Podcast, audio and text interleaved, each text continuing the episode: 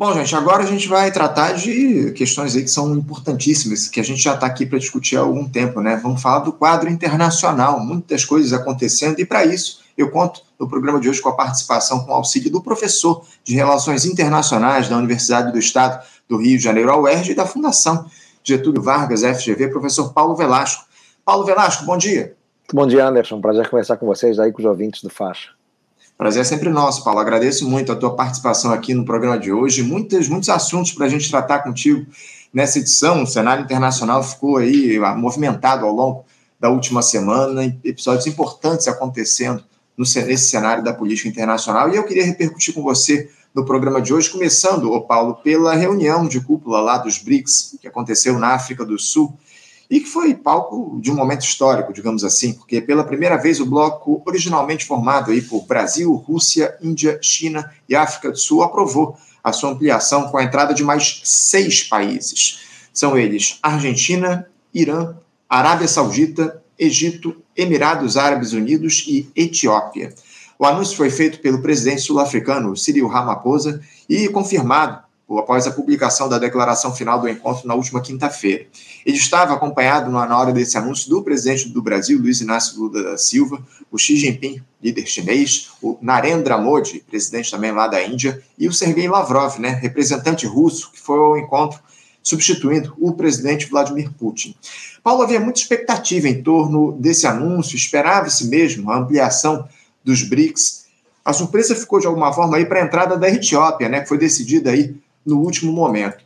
O presidente Lula, inclusive, andou dizendo que os BRICS passam a se tornar mais relevantes economicamente que o próprio G7, que é o grupo das maiores economias do mundo. Eu queria te questionar, Paulo, começando aqui a respeito de como é que você avalia essa reunião de cúpula que aconteceu lá na África do Sul, as, resoluções que foram produzidas, mas principalmente essa ampliação dos BRICS, né, Paulo? O que, é que mais chamou a atenção nesse movimento do grupo? Ele fortalece o bloco? Em que sentido essa ampliação?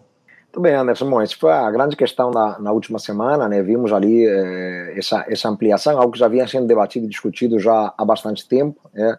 Vale reconhecer que era justamente eh, de interesse eh, majoritariamente da China né, termos um BRICS ampliado, né? Um país que, por óbvio, né, ao longo das últimas duas, três décadas, né, coloca-se aí como a grande economia global.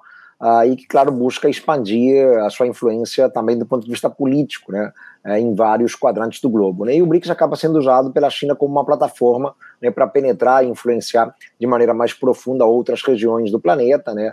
É, é, a partir do momento que grandes representantes regionais né, passam a fazer parte do grupo, é óbvio que isso é, vai ao encontro dos interesses da China de ganhar é, maior visibilidade e influência é, nas mais variadas regiões. Né?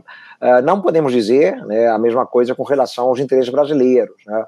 É, o Brasil não era um grande defensor do aumento do avanço do BRICS. Né? É, lá atrás, né, quando o BRICS passou dos quatro fundadores né, para cinco membros, com a inclusão da África do Sul, também foi uma decisão majoritariamente chinesa, é, e agora acontece mais ou menos o mesmo. Né? É, o Brasil, ele naturalmente vê o seu poder diluído né, dentro desse grupo, né? a nossa visibilidade e projeção é muito maior num grupo com cinco do que num grupo com onze. Né? Ah, e certamente o BRICS não parará por aí, né? é bem provável que tenhamos né, novas expansões também no futuro, né? algo que já vinha acontecendo no banco do grupo, né? já vimos a expansão do NDB, né? Anderson, o novo Banco de Desenvolvimento, Banco do BRICS, né? há algum tempo já foram incorporadas outras economias, né? Uruguai, Bangladesh, eh, Emirados Árabes né? Eh, e o próprio Egito, e agora né? essa expansão na própria eh, categoria de membro pleno do grupo. Né? Então, para o Brasil não é algo tão interessante, claro que o Lula no momento do anúncio né, não iria se colocar de maneira contrária, né, diz que o BRICS ganha relevância, né, agora em termos econômicos, somando o PIB de todos, né, é, passa a ter, de fato, um percentual, é, inclusive, maior, né, superior ao percentual do G7, né, mas é, pensando no que são os interesses brasileiros propriamente, né, essa ampliação não foi tão interessante assim. Sem dúvida, a gente vai se debruçar a respeito disso daqui a pouquinho, o, Paulo. Como já foi citado aí, aliás, é, o, o, o, comunicado final dessa reunião lá dos BRICS, ele fala, inclusive, na verdade não foi citado, mas eu queria trazer aqui essa informação, porque o comunicado ele traz as informações seguintes. É, a, a, foi definida a utilização de moedas locais para o comércio com o exterior, no sentido aí de fugir da dependência do dólar. Também esse comunicado final fala sobre a reforma das instituições de governança global incluído o Conselho de Segurança da ONU. Aliás, essa é uma demanda aí de, do presidente Lula já há bastante tempo, né? Essa, esse desejo dele de integrar o Brasil, integrar o Conselho de Segurança da ONU. Uh, ele criticou, aliás, de maneira firme aí, a Organização das Nações Unidas, inclusive na própria cúpula lá da África do Sul. A nova formação dos BRICS, ô Paulo, de alguma forma dá mais força a esse discurso do Lula de necessidade de uma revisão do Conselho de Segurança da ONU? E outra, como é que deveria se dar essa questão da utilização de moedas locais para o comércio, como foi determinado lá pelo comunicado final? Esse, aliás, foi um dos impasses, inclusive, na produção desse documento. Parece que a Índia não, tá, não estaria aí favorável a essa medida. Mas eu queria que você falasse um pouco a respeito disso, sobre como essa ampliação dos BRICS, de alguma forma, fortalece o discurso do Lula de uma mudança no Conselho de Segurança da ONU e também sobre essa questão das moedas locais, por favor. É, é um anseio antigo do Brasil, Anderson, né, buscarmos uma democratização dos foros multilaterais. Né? O Brasil entende já há bastante tempo né, que toda essa arquitetura institucional uh, produzida a partir do fim da Segunda Guerra Mundial né, ela se mostra hoje muito anacrônica, né, e com pouca representatividade, porque de lá para cá, né, nesses mais de 70, quase 80 anos, o mundo mudou muito, né, e as organizações continuam refletindo né, muito aquela dinâmica né, de pós-45. Né, então, né, quando olhamos para o FMI, para o Banco Mundial, né, o próprio Conselho de Segurança da ONU, né, eles não conseguiram se atualizar ao longo desse tempo, pelo menos não a ponto de é, refletir bem o que é a atual realidade de poder no mundo, né, em que países, claro, do sul global ganha maior proeminência e maior relevância. Né? Então, diante da falta de representatividade, o Brasil entende que falta legitimidade também a essas organizações. Né? Por isso, é que a retórica diplomática do país, né, ela defende muito ativamente essa democratização dos foros multilaterais, né, não só né, no que tange ao Conselho de Segurança, né, mas algo mais amplo. Né, não por acaso né, é reiterado também o pleito brasileiro né, em favor de uma nova arquitetura financeira global. O Brasil entende que o próprio FMI e o próprio Banco Mundial ainda dão muito peso muito poder de voto a economias tradicionais, por exemplo, da Europa, né, muito embora já tenham sido ultrapassadas né, por economias do sul global. E a ideia de usarmos né, é, outra forma né, de compensação comercial, né, a criação de câmaras de compensação né, no âmbito do, do, BRICS, por exemplo, né, ou a criação de alguma unidade de referência de valor entre eles, eventualmente, quem sabe, até uma moeda do BRICS, né, vai justamente eh, no sentido de buscarmos reduzir a dependência em relação ao dólar isso não chega a ser algo propriamente novo, né? O Brasil já vem uhum. fazendo isso com alguns parceiros há bastante tempo, né? Ainda no final dos anos 2000, por exemplo, estabelecemos um sistema de pagamentos em moeda local com a Argentina, né, que permitia né, aos dois vizinhos né, comprarem e venderem né, no âmbito do comércio exterior de ambos, né, pagando em real e pagando em peso. Né? Então, né, essa é uma ideia que já vem de longa data, né, reduz a dependência em relação ao dólar e, consequentemente, reduz a dependência em relação né, ao humor né, dos agentes econômicos norte-americanos, né, é, do FED, etc. Né? Então, isso passa a ser importante em um mundo, claro, em que economias do sul global têm mais peso e tal. Uh, fazer, por exemplo, transações uh, em yuan, em renminbi, a moeda chinesa, né, pode ser algo importante, né, uh, ou em rúpias, ou em rublo, ou em real, né, enfim, então, né, passa a ser algo eh, visível, né, eh, num contexto mundial absolutamente transformado. Né. Resta saber como isso será efetivado, né, não existe né, um acerto pleno em termos de consenso dentro do grupo acerca dessa ideia, mas né, todos, de certa maneira, coincidem na lógica de que é importante depender menos do dólar nas transações comerciais entre eles. Né? Eu só faço aqui um parênteses, né? tirando né, é, a China, o Brasil não tem grande volume de comércio com os outros países do BRICS. Né? É, com a Índia cresceu bastante, mas enfim, né, ainda não estão né, entre os grandes parceiros comerciais do Brasil. A China, claro, é já há muito tempo o maior de todos. Né? Os novos países que vão entrar, né, também apenas a Argentina é um parceiro muito relevante do Brasil, né, os outros não são, né, embora a Arábia Saudita e Emirados Árabes tenham influência grande né, no Oriente Médio, nas exportações brasileiras, mas não estão entre os grandes parceiros comerciais do país. Né?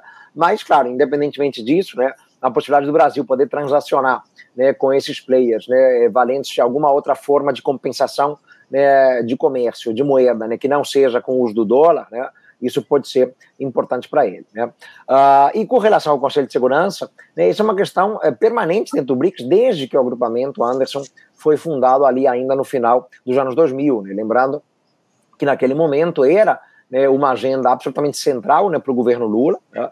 Uh, os anos 2000 foram a década mais intensa em termos de discussão e debate uh, sobre uma reforma do Conselho de Segurança. Infelizmente, a década fechou sem que tenha havido um avanço né, no tema. E uh, essa é uma questão que o Lula resgata, né? Não que tenha ficado fora da nossa agenda diplomática, nunca ficou completamente de fora, mas voltou a ocupar um espaço absolutamente central, né? Inclusive com críticas contundentes do presidente Lula, né? Feitas, por exemplo, né? não só agora na cúpula na África do Sul, mas na cúpula do G7, né, onde ele estava justamente ao lado ali né, das grandes economias mundiais do Norte, etc. Né. Então, é, o Brasil vem pleiteando né, por essa reforma já há muito tempo, né, nos anos 90 já era uma causa, né, no governo Itamar Franco, no governo Fernando Henrique Cardoso, mas é, de fato foi a partir do governo Lula né, que se tornou algo mais sistematizado em termos de demanda uh, e de ação internacional do país. Né?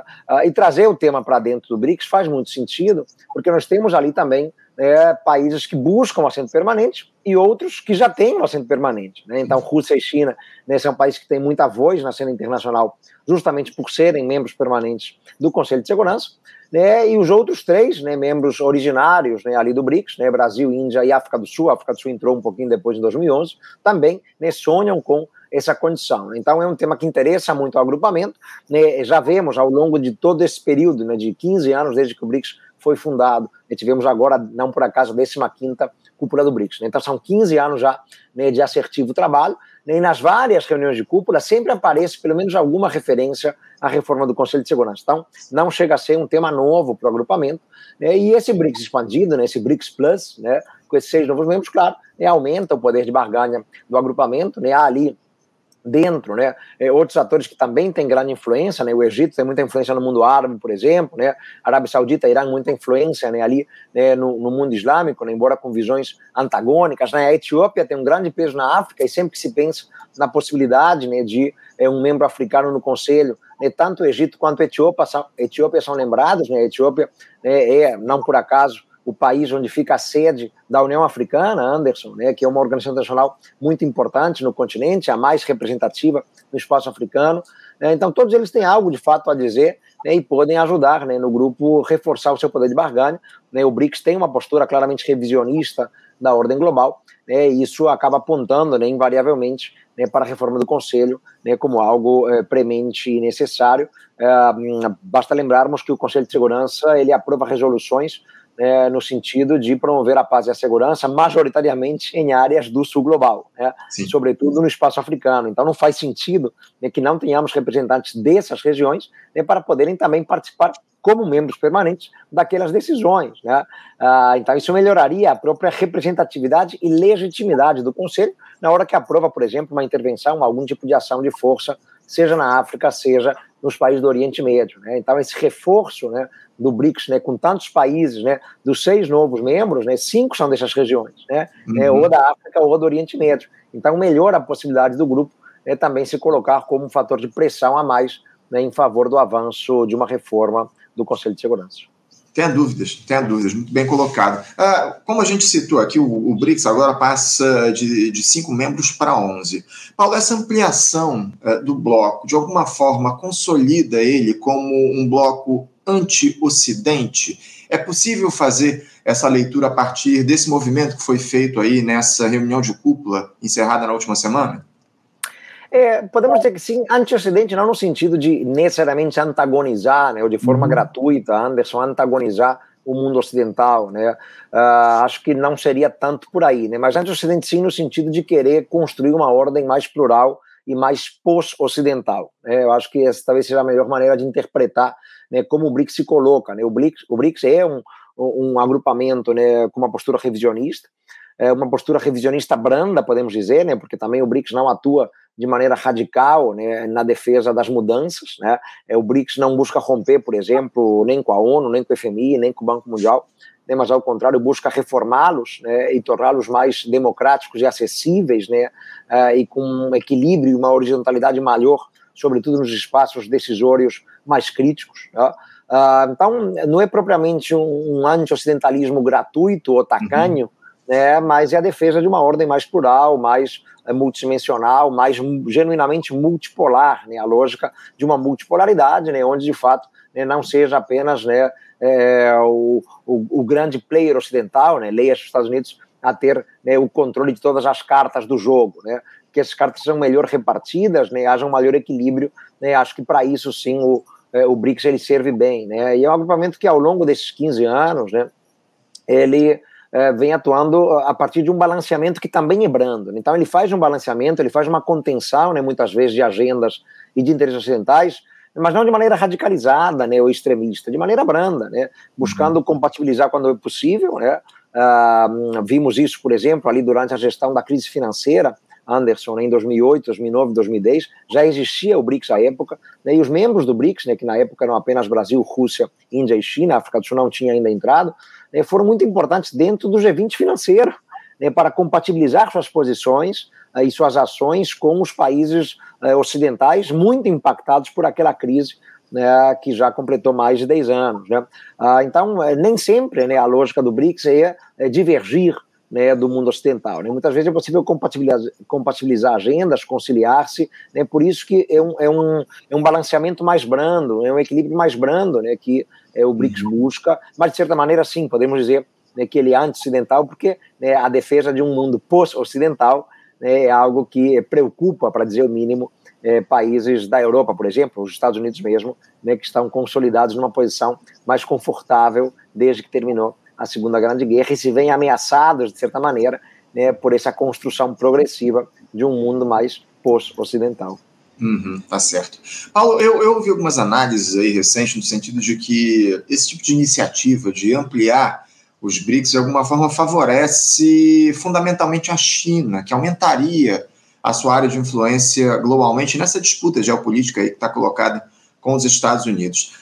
Até que ponto, Paulo, os chineses seriam os principais beneficiados pela inclusão desses seis países no bloco comercial? A, a China seria, assim, digamos, a dona do BRICS, entre aspas?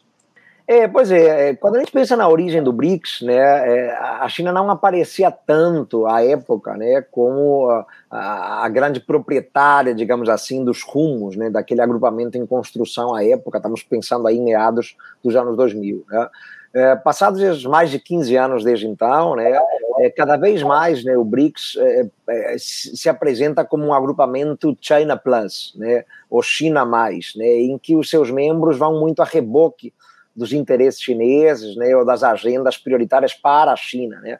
Agendas que muitas vezes não convergem tanto com outros atores do grupo, mas acabam, claro, por força da proeminência chinesa, que se ampliou exponencialmente desde que o grupo foi formado, né, acabam inevitavelmente indo um pouco na esteira da China né, e a reboque da China. Né? No caso da ampliação do agrupamento, é muito isso que vimos acontecer. Né? Já com a expansão do NDB, era um pouco o caso. Né?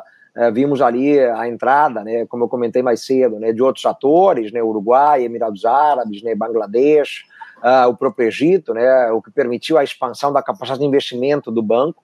Mas agora não é só o banco que se expande, né, é, agora é o próprio agrupamento, né, com a entrada de países de regiões muito importantes para a China, né, especialmente ali o Oriente Médio e a África. Né, a China tem é, é, melhorado muito sua influência no espaço medio oriental inicialmente muito pela via dos investimentos, né?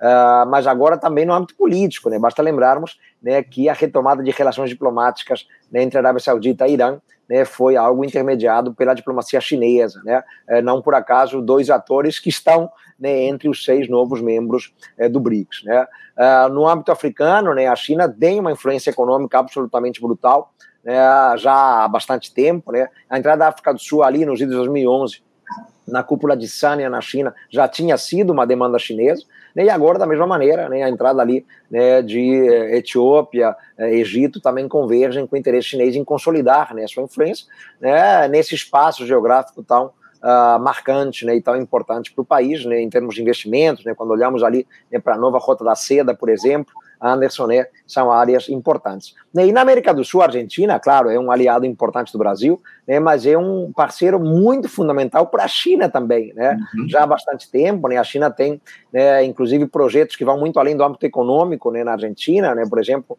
né, uma base de observação espacial na Argentina, né, é, tem uma cooperação muito ativa com os argentinos em temas, portanto, sensíveis, né, a política espacial é uma política muito sensível e estratégica, Ah, portanto, é uma relação que vai muito além do espaço meramente comercial.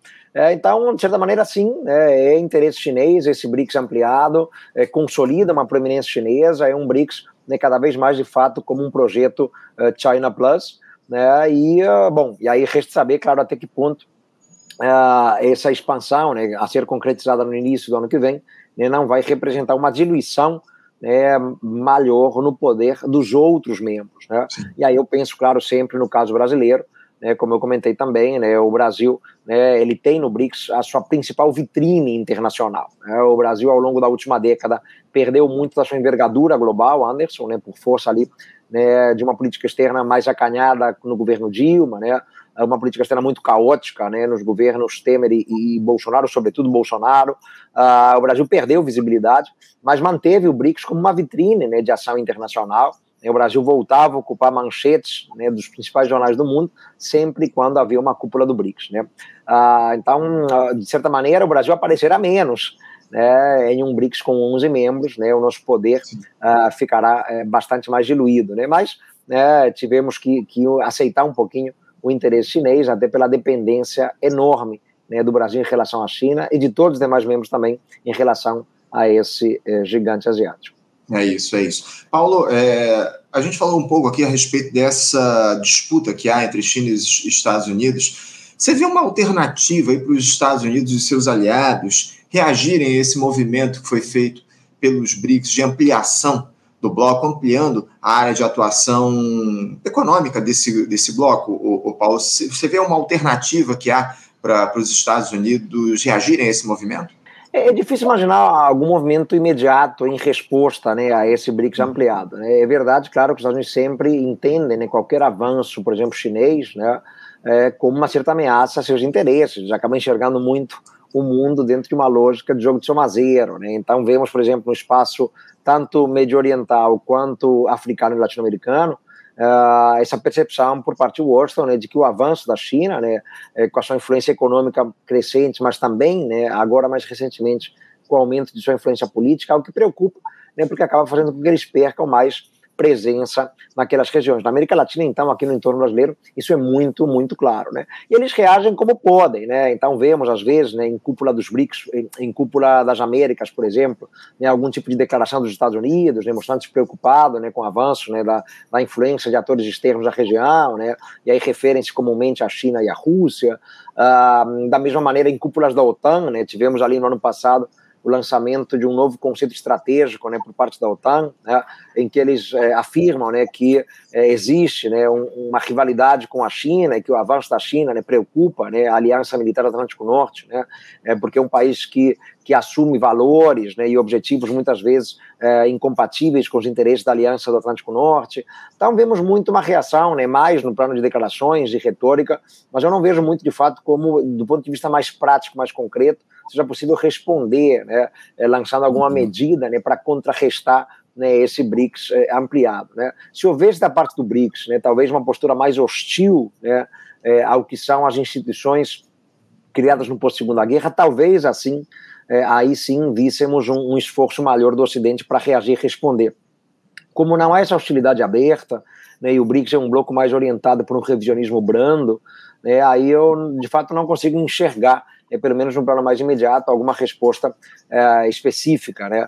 Mas, claro, do ponto de vista retórico, continuaremos vendo declarações no sentido de que né, essa tentativa né, de atores né, como a China de construir né, é um mundo mais pós-ocidental pode ser, sim, uma ameaça né, para é, os valores ocidentais, né, aqueles princípios clássicos né, das democracias liberais, capitalistas, blá, blá, blá, aquela retórica né, que já chega a até estar tá um pouco enferrujada já, né, de tanto que ela é usada. Né, mas é, isso sim, continuaremos vendo, né, como temos visto, mas não imagino uma resposta mais contundente ou mais direta e específica não, Anderson. Entendo, entendo. Paulo, eu já até cheguei aqui no tempo limite da, da nossa entrevista, mas eu tenho ainda alguns temas aqui para tratar contigo, dado o acúmulo de assuntos ao longo da última semana. E eu queria aproveitar que eu falei dos Estados Unidos uh, eh, para ouvir um comentário teu a respeito daquele episódio também, na última quinta-feira, onde o ex-presidente lá, o Donald Trump, se apresentou à Justiça da Geórgia para ser autuado no caso de tentativa de fraude eleitoral no estado no ano de 2020. Só que o que mais chamou a atenção nesse caso foi a foto né, que o político o empresário fez aí para ser fichado, né, o que eles chamam lá de mugshot. O Donald Trump fez uma cara de mal, né, parece até que ele ensaiou meticulosamente aquela fisionomia para utilizar a imagem na sua campanha pela volta à Casa Branca. Paulo, explica aqui para a gente qual o significado que tem na prática esse fichamento do Donald Trump lá na Geórgia e também simbolicamente como é que fica a situação do ex-presidente após esse fato que acaba ganhando contornos políticos inevitavelmente, né? É, bom, o fichamento é mais um, na verdade, né? Que agora uhum. houve a novidade da foto, né? Ele teve que se apresentar no presídio, né? Um presídio complicado ali na Geórgia, né? Com muitos detentos, um presídio marcado pela violência, né? É, então fizeram questão de seguir o rito normal, né? Sem fazer qualquer tipo de distinção e obrigaram-no a comparecer, né? Para ser fichado no padrão tradicional dos Estados Unidos, inclusive com direito à foto, né? De frente, de perfil, né? É, a cara feia que ele fez, né? Claro que ele vai usar em seu favor na campanha, né? Ele inclusive né, nas suas redes sociais ele avisou né, que estava indo para a Geórgia para ser preso, né, colocou preso né, em letras capitais, né, porque ele sabe que é algo que ele vai é, utilizar, explorar para colher dividendos né, de seus apoiadores. Ele tem se vitimizado muito né, ao longo de todos esses últimos meses, né, nos mais variados processos que ele vem enfrentando, né, não importa se Nova York, se Washington, se na Flórida, né, ele está sendo investigado em várias frentes, né, não só por não reconhecer as eleições né, presidenciais, ter tentado mudar o resultado na Geórgia, né, como por ter retido documentos sigilosos, né, é, como por ter subornado ali né, uma atriz pornô num caso extraconjugal, enfim, são vários casos né, que chegaram à Justiça Federal dos Estados Unidos e ele foi fichado né, em todos eles, então é mais um, e se coloca como vítima, né, alvo de uma perseguição injusta por parte do governo democrata de Joe Biden e né, dos procuradores né, que estariam a serviço da causa do Partido Democrata. Né. Ah, então, politicamente, claro que haverá impactos né, ah, que serão usados na sua campanha, ah, e ele tentará, a partir disso, tentar reforçar, evidentemente, né, o seu apoio ah, e concorrer né, nas eleições né, do próximo ano é, para tentar voltar à Casa Branca, enfim, é, no sentido de, de colher mais votos do que os que obteve né, em 2020, né, quando acabou perdendo a presidência. Né. Uh, do lado democrata, né, não há muito mais do que se possa fazer. Né, então estão, claro, evidentemente tentando correr atrás do prejuízo, uh, estão uh, processando né, o, o ex-presidente né, uh, pelas ações, evidentemente, absolutamente irresponsáveis, né, que ele patrocinou em várias frentes. Né, aqui eu destaco especificamente né, a uhum. invasão ali do Capitólio no dia 6 de janeiro né, e o não reconhecimento de eleições, né, que são fatos que de fato prejudicam o que é a democracia nos Estados Unidos. Né, mas dificilmente né, são ações que poderão inviabilizá-lo em termos eleitorais. Né? É a falta de uma lei da ficha limpa, por exemplo, é a falta né, de alguma medida, né, como temos no Brasil, né, que inviabilizaria né, é, a sua candidatura. Os Estados Unidos é completamente diferente, né, é uma democracia que se autoproclama a mais é, eficiente do mundo, a mais eficaz do planeta, né, a mais funcional do globo, né, mas tem essas situações bastante surreais. Então, é, é difícil imaginarmos um quadro, é, mesmo com o avanço das ações, que possa inviabilizar a candidatura do Donald Trump né, e uhum. torná-lo uh, inelegível. Né? Então, isso não vai acontecer. É, corremos o risco né, de ver não só disputar o pleito, mas disputar o pleito de forma competitiva, Anderson. É, e, e até comandar o país preso, né? Existe essa possibilidade Exato. lá nos é Estados Unidos de comandar a, a República lá, deixando da prisão comandar o país. Paulo, eu queria tratar desse episódio também para dizer, no mínimo, aí suspeito, né, que a gente teve lá na Rússia com a queda do avião de fabricação da Embraer que levava o líder do grupo Wagner, o Yevgeny Prigozhin, na última quarta-feira na região de Tver. Só para lembrar, esse grupo de mercenários foi o que ameaçou né, se lançar contra o governo de Vladimir Putin no mês de junho, é, avançando com tropas em direção a Moscou, chegou a se deslocar dentro do país, mas acabou recuando após uma negociação que contou, inclusive, com a interlocução do presidente de Belarus, né, Alexander Lukashenko. Imagens mostram esse avião caindo na vertical, com fumaça saindo da fuselagem dele. Há depoimentos de que ele teria sido alvejado no ar, enfim. Paulo, a, a tese de que o Vladimir Putin tenha ordenado a derrubada desse avião onde estava o seu mais recente opositor ganha força. É inevitável não imaginar essa possibilidade. Eu gostaria de te ouvir a respeito desse caso, Paulo. O Putin andou fazendo elogios lá ao Prigogine, depois da notícia da morte dele, falando sobre o seu histórico controverso, prestando condolências à família. Eu queria que você falasse sobre esse episódio todo muito estranho, né, Paulo? Muito estranho, sem dúvida, é, e mais um caso né, que a gente coloca aí na longa lista já de desafetos do, do Putin, seja de primeira ou de última hora, né, no caso do Prigozhin, né, um desafeto de última hora, né, foi aliado do Putin durante um bom tempo, parceiro em várias frentes, né, mas é mais um né, na lista de, de mortes suspeitas, né, é mais uma morte suspeita que a gente coloca, lembrando que no avião Embraer, né, no Legacy estava não apenas o Prigozhin, mas o Dmitry Utkir também, uhum. né, que foi o fundador do grupo, inclusive, né, ele tinha né, o, o codinome Wagner, né, quando era das forças especiais é, russas, né, por isso o nome do grupo. Né? Então, os dois grandes nomes né, associados né, ao grupo Wagner acabaram perecendo no, no acidente. Né? Claro que, evidentemente, não haverá né, é, o reconhecimento por parte do, do, Putin, ele já negou, inclusive, ter qualquer tipo de, de participação no caso, mas, bom, isso mostra, evidentemente, né, como é, é perigoso né, divergir do, do Putin, né, ah, em qualquer circunstância que seja. Né. Ah, com relação a, a a relação com o grupo Wagner, né, é curioso a gente perceber que é uma relação, claro, que se tornou inviável no que tange é, a guerra na Ucrânia, né, embora tenha tido um papel muito importante o grupo, né, sobretudo né, em algumas ações, em algumas batalhas marcantes ao longo aí desses mais de um ano e meio de guerra, né, mas o grupo Wagner continua muito próximo do Kremlin, uh, no espaço africano, né, vimos muito recentemente a queda do governo no Níger, mais um ali na região do Sahel, na verdade, Anderson, onde o grupo Wagner tem um uhum. papel importante e a Rússia tem avançado a sua influência, quer dizer, uma dobradinha, né, que ela tende a se manter, né? mesmo agora o Wagner sem seus grandes dois líderes, né? É, sem os seus dois grandes nomes, né? é um grupo que bom, não vai ficar desarticulado, porque ele está estabelecido né? em termos econômicos, financeiros, em termos né, de articulação e de ação, né? e que tem um papel importante em outras regiões, não mais ali né, na Ucrânia, mas no espaço africano muito especialmente. Né? Mas, bom, é, para o Putin, é, claramente, é, é, ouvimos ali né, um, um, cenário de instabilidade e incerteza, né, aquele, aquele dramático episódio né, das tropas, né, de soldados mercenários do grupo Wagner marchando em direção a Moscou, do, como se disse muito bem, durou pouco tempo, durou é, poucas horas, depois acabaram recuando, mas para o Putin aquilo foi certamente uma insubordinação inaceitável, né? Ah, e os soldados do grupo Wagner que permaneceram, né, é, no território ali é, da Bielorrússia, se deslocaram para a Bielorrússia, né, foram boa parte deles forçados a prestar lealdade e juramento às tropas russas, né? Para uhum. se juntarem às tropas russas na resistência contra a Ucrânia. Né? Tem mais um episódio né, curioso aí né, nesse longo período do Putin à frente da Federação Russa. É isso. Paulo, para encerrar aqui o nosso papo, já agradecendo aqui a tua disponibilidade de ficar com a gente até essa hora. Eu tenho uma pergunta aqui do Martial Machado, nosso ouvinte histórico, que sempre participa aqui das nossas entrevistas, fazendo uma análise a respeito também do cenário da política internacional. Ele gosta muito desse tema e ele te questiona, ele traz uma longa pergunta aqui a respeito do seguinte: uh, vida longa ao faixa livre? Pergunta para o professor Velasco Está nascendo um novo mundo multipolar na África, a revelia e contra os interesses do imperialismo francês e norte-americano na, na região, enquanto a esquerda caviar brasileira problematiza os acontecimentos na terra-mãe, tratando-o como um golpe, mostrando desdém enquanto faz debates acalorados sobre pautas identitárias, Big Brother e filme da Barbie. É, por trás do discurso democrático e defesa do presidente fantoche derrocado no Níger, há a expoliação francesa sobre o urânio e o ouro do país. Como o Brasil poderia mediar esse conflito independentista? Essa é a longa pergunta do Martial para você, ô Paulo. É, aí são é, várias questões né, que o Martial coloca, né? Martial é um parceiro de longa data também, é, que são importantes, né? É, a gente quando faz uma leitura né, das instabilidades na África, né, e aí estamos falando agora, né, nos últimos tempos da região do Sahel, mas podemos pensar né, no continente né, de maneira mais ampla há várias décadas, né, existe sempre o componente anticolonialista, independentista, isso é muito importante ser reconhecido. Né?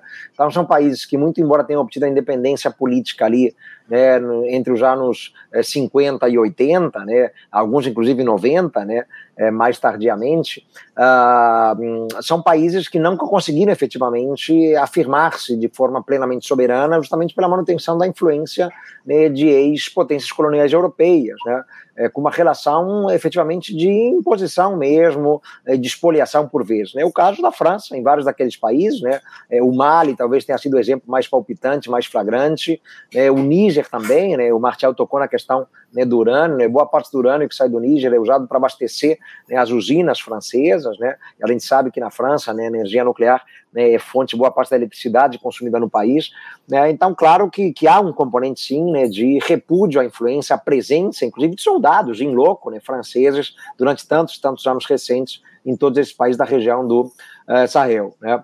Uh, e houve sim uma ação da Rússia né, em muitos desses territórios, né? foram vários uh, movimentos né, para a derrubada de presidentes nos últimos tempos ali naquela região, né, nos últimos anos, e a influência russa é muito clara, né, por isso que eu comentei acerca do Grupo Wagner, né, a influência russa tem sido bastante marcante. No caso do Níger, tinha sido né, um governo eleito democraticamente, claro, podemos até questionar até que ponto né, há ali um exercício pleno de democracia, se não houve uma influência né, de atores externos, etc. De todos os modos, né, foi uma derrubada de um governo eleito, e aí a leitura que a gente faz né, é a leitura de que houve um golpe ali, evidentemente, né, mas uh, independentemente do, do, modo como caracterizamos né, a ação, né, o fato é que agora uh, o quadro é, é um quadro uh, de maior incerteza né, política, embora tenha havido um grande apoio da população, isso é bom frisar, né, a população do Níger aplaudiu a ação militar né, que retirou o presidente ligado à França, né, e abre caminho, claro, para uma mudança de rumos naquela região, como vimos em vários outros países